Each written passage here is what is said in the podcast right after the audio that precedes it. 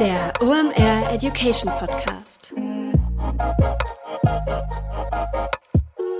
Heute Ask Andre. Es ist mal wieder Montag, Zeit für eine neue Folge OMR Education. Mein Name ist Rolf Herrmann. Ich bin der Chefredakteur der OMR Reports. Heute heißt es wieder Ask Andre und ihr wisst, was das bedeutet. Ihr habt uns Fragen geschickt, die der Großmeister des Internets für euch beantwortet. Und ihr wisst auch, für jede Frage, die es hier in dem Podcast schafft, bekommt der Fragensteller oder die Fragenstellerin einen OMR Report seiner oder ihrer Wahl. Wie kannst du nicht nur die brillante Antwort auf dein Online-Marketing-Problem von Andre abstauben, sondern auch noch einen Free Report? Ganz einfach pack uns deine Frage an Andre Alper für Ask Andre in eine E-Mail und schick die an report.omr.com. Wir leiten das dann weiter nach Berlin. Andre pickt sich seine Frage raus und vielleicht bist du dann bei der nächsten Episode hier mit am Start. Wir haben heute nur zwei Themen. Die haben es aber in sich, beziehungsweise die Antworten darauf sind sehr ausführlich, weil das komplexe Probleme sind. Wir reden heute über das Thema Backlinks und im zweiten Frageblock geht es um das Thema Ranking. Das heißt, wie es schaffe, bei Google eine gute Platzierung mitzunehmen, wenn vielleicht dabei auch Geofaktoren eine Rolle spielen. Richtig spannend. Vielen Dank für eure Fragen. Also lehnt euch zurück, rückt die AirPods zurecht. Und jetzt geht's los mit dem Großmeister des Internets, Andre Alpa. Viel Spaß! Von der Simone haben wir folgende Frage zu SEO-Backlinks bekommen. Ich arbeite freiberuflich im Marketing für eine Hebamme mit eigenem Blog. Sie hat eine gewisse Autorität und Bekanntheit im Bereich von Schwangerschaft, Geburt, Babyzeit etc.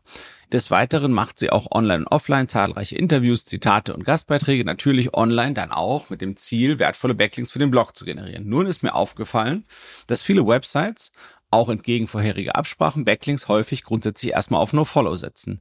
Auf Rückfrage antworten die Redakteure, zum Beispiel von Guna und Ja, Eltern.de, Brigitte.de, dann Du Follow machen wir aber erst gar nicht.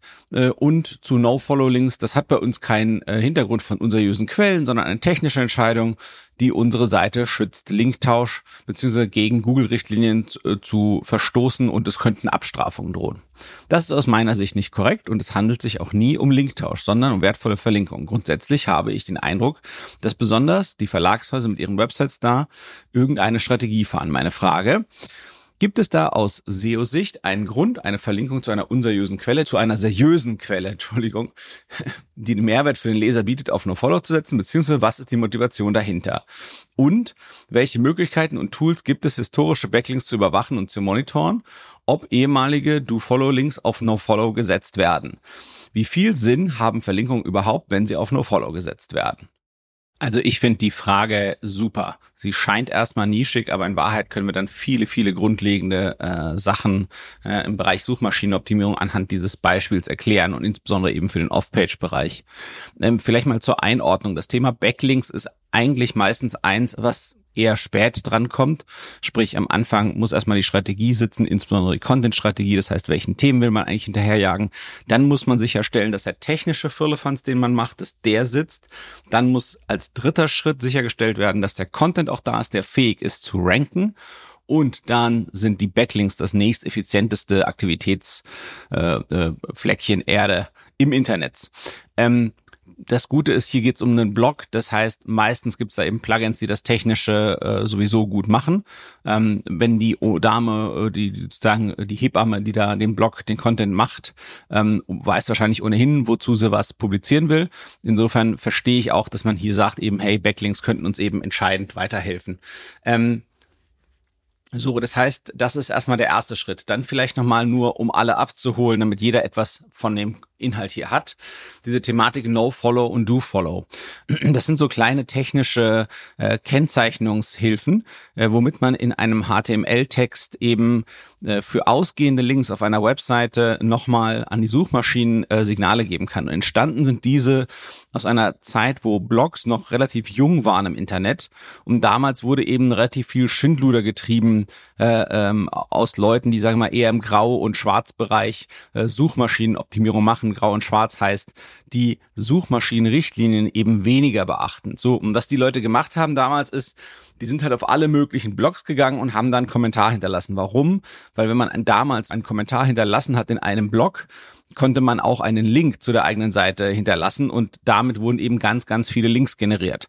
So, und die Suchmaschinen waren damit erstmal damals, äh, das ist ein Dutzend Jahre her oder wenn nicht sogar 15 Jahre her, die waren damals erstmal überfordert damit. So, und was die dann gemacht haben, ist, dass sie eben per Standard den Betreibern von Blogs beziehungsweise sogar den Content Management System, das heißt den Software, mit der man Blogs macht, ein Werkzeug an die Hand geben wollten, womit man eben sagen konnte, hey, alle Kommentarlinks, die sind gar nicht so vertrauenswürdig. Man muss sich vielleicht nochmal in Erinnerung rufen, was ist ein Link aus Sicht der Suchmaschine? Ein Link ist aus der Historie der Suchmaschine eine Empfehlung. Also sprich, der ist dafür da, damit eine Webseite sagen kann, ich empfehle eine andere Webseite als ergänzende Quelle zu einem bestimmten Thema. Das ist, was ein Link ist. So. Und was eben eingeführt wurde dadurch äh, hier an der Stelle ist eben diese No-Follow-Kennzeichnung. Das heißt, im Quelltext nicht sichtbar für denjenigen, der die Webseite anschaut, sondern im Hintergrund, im technischen Hintergrund der Webseite, kennzeichnet man den Link als No-Follow. Das heißt, was damit sagt man dann der Suchmaschine, hey, hier ist ein externer Link, aber ich habe diese Seite jetzt nicht selbst besucht, als Autor notwendigerweise, weil es ist ja, kommt ja durch einen Kommentar, kommt dieser Link zustande. Und ich kann diese Webseite deswegen nicht empfehlen, weil ich sie nicht kenne, weil ich dort nicht hingegangen bin, sondern der ist quasi aus der User-Kommunikation auf meinem Blog entstanden, dieser Link. So, und man sagt eben auch normalerweise das Gegenstück zu No-Follow ist eigentlich Follow, aber um zu betonen, dass es eben positiv gemeint ist, sagt man meistens Do Follow. Aber das ist natürlich im Quelltext steht dann eigentlich nur Follow, wenn überhaupt. So, und das ist erstmal nur zum Hintergrund, was diese Do-Follow und No-Follow-Thematik bedeuten soll und wo das zu finden ist und wie man das kennzeichnen kann. So und wer sich mit Suchmaschinenoptimierung beschäftigt, der hat meist eben irgendeinen Plugin in seinem Browser, um eben ganz leicht sehen zu können, sind bestimmte Links Follow oder No-Follow. So und ähm, das ist eben dann hilfreich, um zu sehen, hat ein gewisser Link äh, eine, eine Wirkung im SEO-Bereich oder nicht. So, und die Suchmaschinen haben eben gesagt, Mensch, wenn irgendwas mit No-Follow gekennzeichnet ist, dann sagen wir, das ist keine Empfehlung, das ist kein richtig redaktionell gesetzter Link, ähm, den, den übergehen wir einfach. Der hat erstmal gar keine Wichtigkeit so in der Form. Dann werfen wir unseren Blick mal auf das Thema der Verlagshäuser. Also ich glaube, äh, man, man sieht ja eben, hier geht es um einen Blog und eine weitere Person. Das ist also sagen wir mal, eine erweiterte One-Man-Show, die du machst. Aber man muss ja sehen, ein Verlagshaus ist meistens ein relativ großes Unternehmen, was dahinter steckt. So und große Unternehmen haben ja meistens äh, Ansicht, dass sie in der Regel eine, eine Strategie der Risikominimierung äh, fahren und dass eben manchmal die linke Hand nicht weiß, was die rechte tut. Sprich, in Verlagshäusern, in fast jedem gab es mal irgendeinen Zwischenfall irgendwann in der Historie. Und da hat vielleicht eben ein Redakteur oder ein Mitarbeiter aus einem äh, PR-Bereich oder sonst irgendwo wer, hat da eben mal ohne ohne richtig gute Absprache und ohne äh, Involvement aller aller entscheidenden Parteien vielleicht mal Links verkauft oder Links getauscht oder irgendwelchen Unsinn gemacht mit Links die eben, wo, wo quasi eben nicht alle relevanten Parteien involviert waren. Aus dieser Geschichte, die die meistens intern mit sich in sich haben, daraus entstehen natürlich Ängste und was man eben auch von großen Unternehmen kennt, die haben natürlich eine gewisse Komplexität in sich und sie müssen manchmal Dinge vereinfachen, um sie managebar zu machen. Das kann man schon verstehen. Aber was dabei irgendwie in meinen Augen außer Acht gelassen wird, also mir zumindest ist keine Abstrafung wegen, wegen Linkverkauf, Linktausch oder irgend so etwas bekannt. Ähm, Abstrafung würde für mich immer bedeuten, dass die Rankings des Unternehmens, äh, um das es sich dreht, und das muss jetzt kein Verlag sein, das kann sonstige Website sein, dass deren Rankings runtergehen. Das gibt's meiner Meinung nach nicht wegen Vergehen, wo es um ausgehende Links geht, sondern maximal, was passieren kann, meiner Einschätzung nach, und das habe ich schon mal gesehen, ist, dass eben man eben das Gefühl bekommt, dass die ausgehenden Links dieser Webseite einfach gar keinen Wert mehr darstellen. Aber wenn das so ein Fall wäre, dann muss man sagen, dann macht auch keinen Unterschied, äh, wenn man da jetzt quasi No-Follow-Links draus macht. Also insofern, äh, ich teile dein Bauchgefühl, dass die Verlagshäuser da eigentlich nicht das Richtige machen, äh, beziehungsweise auch die Gründe, die die die genannt werden, eigentlich keine keine guten sind. Ähm, es gibt auch noch ein Phänomen, was eben wahrscheinlich bei Verlagshäusern häufiger auftritt als bei Websites oder dort äh, hat es vielleicht unangenehme Quellen. Man stelle sich einfach vor, es gibt einen Artikel, der verjährt mit der Zeit, ja. Das heißt, der ist vielleicht sieben, acht Jahre alt und dann wurden drei verschiedene Websites drauf verlinkt.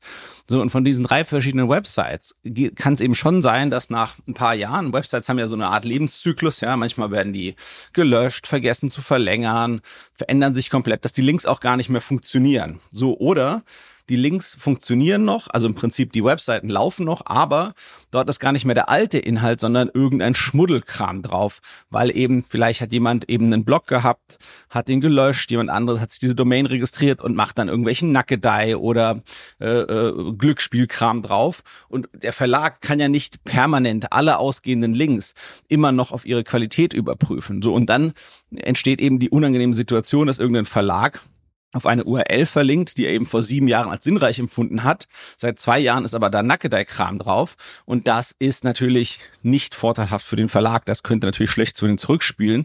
Das heißt, die sagen halt einfach, okay, wir können nicht die Verantwortung übernehmen für das, was wir da verlinken. So, das ist eben auch noch eine Argumentation, die kann man nachvollziehen, äh, wenn man da eben risikominimierend unterwegs ist und eben die Komplexität des eigenen Handelns da ein bisschen äh, runtermanagen möchte. Und aus Verlagsperspektive ist das wahrscheinlich häufig der Fall. So, ähm, dann nochmal ganz kurz zum Thema Linktausch. Selbst der, wenn das welcher wäre, selbst das wäre nicht verboten, solange es nicht exzessiv gemacht wird. Was exzessiv bedeutet, weiß man natürlich nicht. Das ist natürlich immer so ein bisschen weich ausgedrückt in den Google-Richtlinien oder in Google-Hinweisen zu dem Thema. Aber ich glaube, so ein Blog macht das in gewissem Rahmen und das ist auch in Ordnung. Es geht nur darum, dass nicht irgendwie hunderte und tausende Links automatisiert oder semi-automatisiert rumgetauscht werden. So, dann noch mal ganz kurz im Allgemeinen, wenn ich nachdenke darüber, was ist wirklich bester Content, sehr, sehr guter Content hat in meinen Augen auch immer die Eigenschaft, dass er sehr gute äh, externe Links enthält. Denn was, was, was ist ein sehr guter Content? Sehr guter Content hätte jetzt den Anspruch, ganz oben gefunden zu werden in der Suchmaschine. Ja, so und ganz oben gefunden zu werden, heißt das, dass das ja einer der besten oder der beste Artikel zu dem Thema ist. So, und wenn ich der beste Artikel zu einem Thema bin, dann weiß ich doch auch, wo die Leute, die meinen Artikel gut finden, im Internet weitere gute, sinnreiche Quellen finden werden.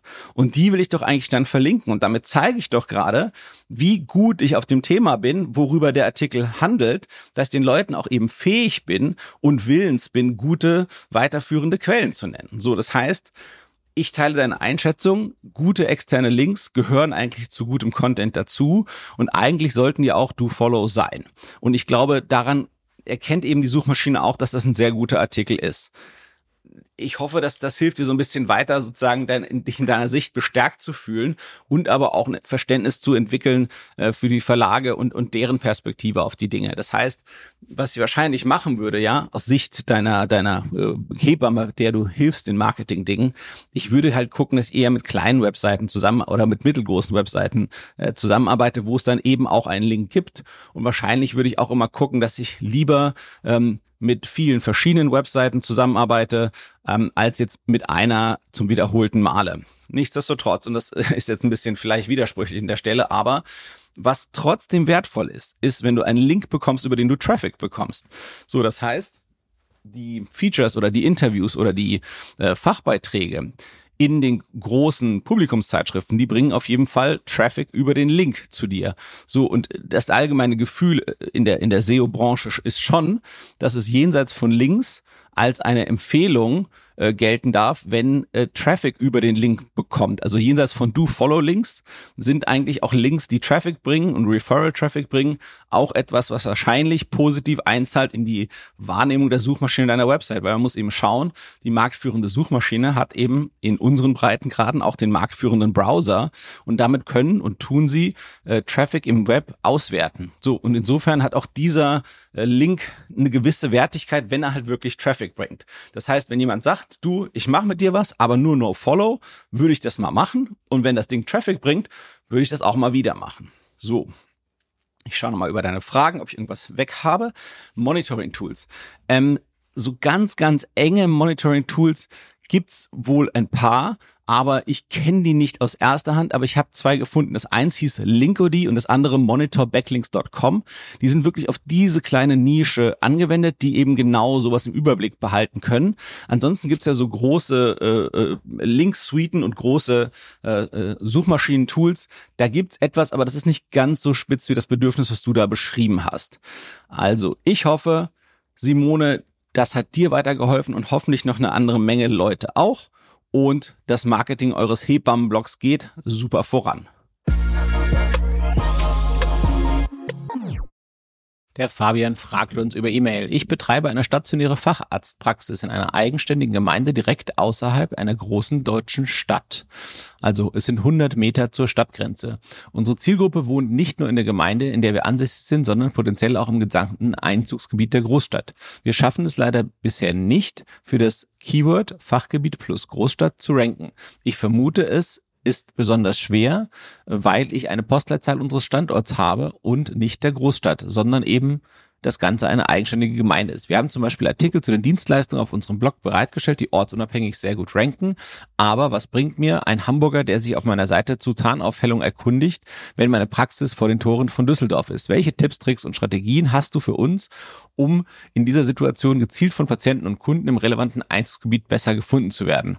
Also ich muss dir sagen, äh, Fabian, kn knifflig und, und schwierig und direkt erstmal nicht lösbar, weil ich glaube, da, du erkennst genau zu Recht, ne, dass Google einen großen, großen Bonus gibt, wenn sie verstehen aufgrund der Postleitzahl und Adresse, äh, dass etwas eben in einer Großstadt ist oder eben nicht in einer Großstadt ist. So, ich hatte dem Matthäus Michalik mal angepinkt von der äh, SEO-Agentur Claneo, ähm, was der für Ideen hat, weil mir erstmal nur Schmutz eingefallen ist. Ja, also das, was mir eingefallen ist, war eher so Kategorie Lug und Betrug ähm, äh, sprich irgendwie so tun, als wäre man woanders.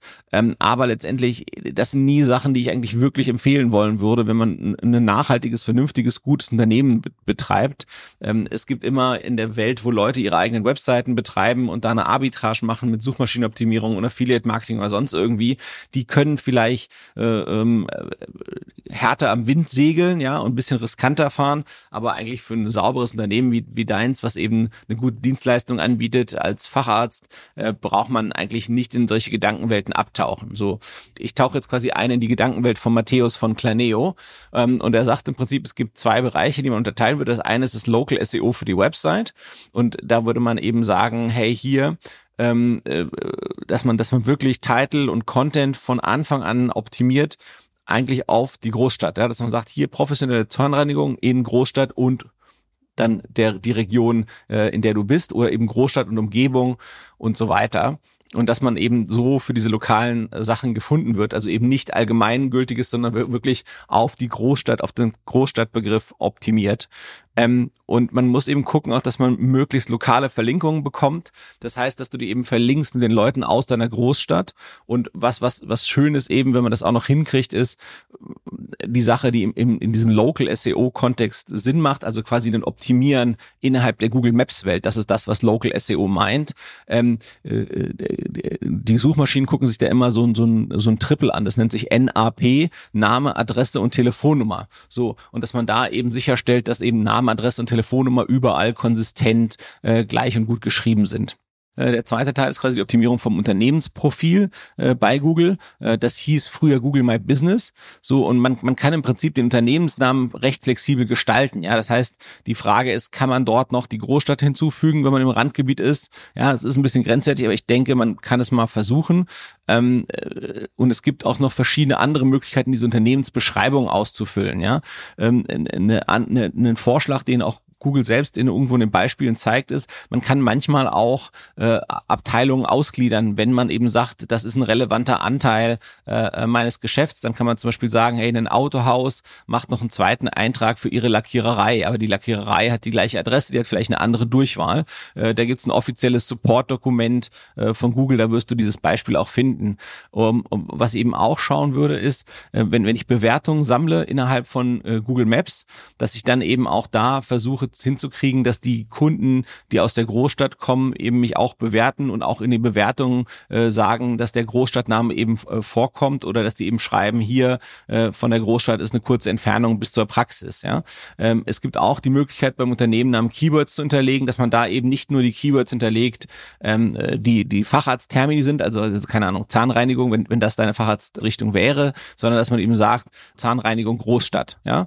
Was ich trotzdem auch nochmal erwägen würde, ist, äh, hat man eine Dependance, wo man vielleicht sagt, äh, äh, man, man betreibt vielleicht eine, keine Ahnung, die Buchhaltung ist vielleicht irgendwo ausgelagert und die, die ist vielleicht hinter der Stadtgrenze von der Großstadt und dort ist aber eben diese, sag mal, ausgelagerte Zuarbeitungs- oder vielleicht ist euer Labor, in dem ihr irgendwas zuarbeitet, irgendwie innerhalb der Stadtgrenze, dass man dort dafür eben nochmal äh, komplett eine zweite äh, äh, Website aufbaut, wo man eben auch nochmal Dienstleistungen der, des, des, sozusagen der, des Hauptsitzes äh, anteasert, aber eben da nochmal tiefer reingeht in die Sachen vom Labor. Also, Fabian, wie du siehst, es sind nicht die einfache äh, Lösung, die wir dir hier bieten bieten können, nur so ein bisschen Ansätze, wie man sich da rantasten kann. Ähm, das, was du da machst, ist so ein bisschen entgegen der Vorstellung des Erfinders. Insofern äh, kann man das eben auch nicht so einfach äh, brechen, durchbrechen oder eben auch sich zurechtbiegen, sondern man muss halt mit dem arbeiten, was da ist. Und das ist ein relativ äh, enger Raum, in dem man da sich zurechtfinden muss. Wir hoffen trotzdem, dass deine Facharztpraxis weiter floriert und du viele Kunden aus der naheliegenden Großstadt bekommst. Ciao. Das war wieder richtig spannend. Ich habe eine Menge gelernt. Ich hoffe ihr auch. Und das macht für mich auch diesen Zauber des Formats halt einfach aus, dass wir auch mal nur zwei Themen auf die Liste setzen und André sich richtig Zeit nimmt, die vollumfänglich zu beantworten. Ich bin gespannt, wie ihr das Gelernte in der Tat umsetzt. Teilt das auch mal gerne in einem LinkedIn-Post oder ähnliches. Ich schulde euch noch die Gewinnerinnen und Gewinner des OMR Reports diese Woche. Sind ja nur zwei und zwar bekommt der Fabian und die Simone einen OMR Report seiner oder ihrer Wahl. Bei den Fragen, die heute hier aufgelaufen sind, empfehle ich euch zur Vertiefung noch folgende Ausgaben. Deshalb hier jetzt ein kleiner Hinweis in eigener Sache zu unseren OMR Reports. Wir haben zum Thema SEO einen Beginners Guide und auch einen Pro Guide am Start. Die könnt ihr euch dazu auch sehr gerne mal reinziehen und auch beim Thema SEA, also Google Ads, sind wir sehr gut aufgestellt, was die OMR Reports angeht. Da haben wir auch gerade einen frischen Beginners Guide in der Mache. Der müsste jetzt gerade so rausgekommen sein und auch ein Pro-Guide haben wir dafür am Start. Alle Ausgaben und noch viele mehr findet ihr unter omr.com slash report und mit dem guten alten Gutscheincode Warenkorb bekommt ihr auch noch 10% auf euren OMR Report. Schickt uns weiter gerne Fragen für Ask André. Ihr wisst, ihr seid hier die Programmdirektoren. Und wenn ihr Fabian und Simone und ihr allen anderen draußen uns einen Gefallen tun wollt, dann geht bitte mal auf Apple Podcast und lasst zum Beispiel mal fünf Sterne da und schreibt vielleicht auch ein kurzes Dankeschön für die Antwort oder Feedback zu dem Format. Das freut nicht nur mich, sondern auch das ganze Team. Ich bin Rolf. Das war OMA Education für heute. Tschüss aus Hamburg. Ciao, ciao.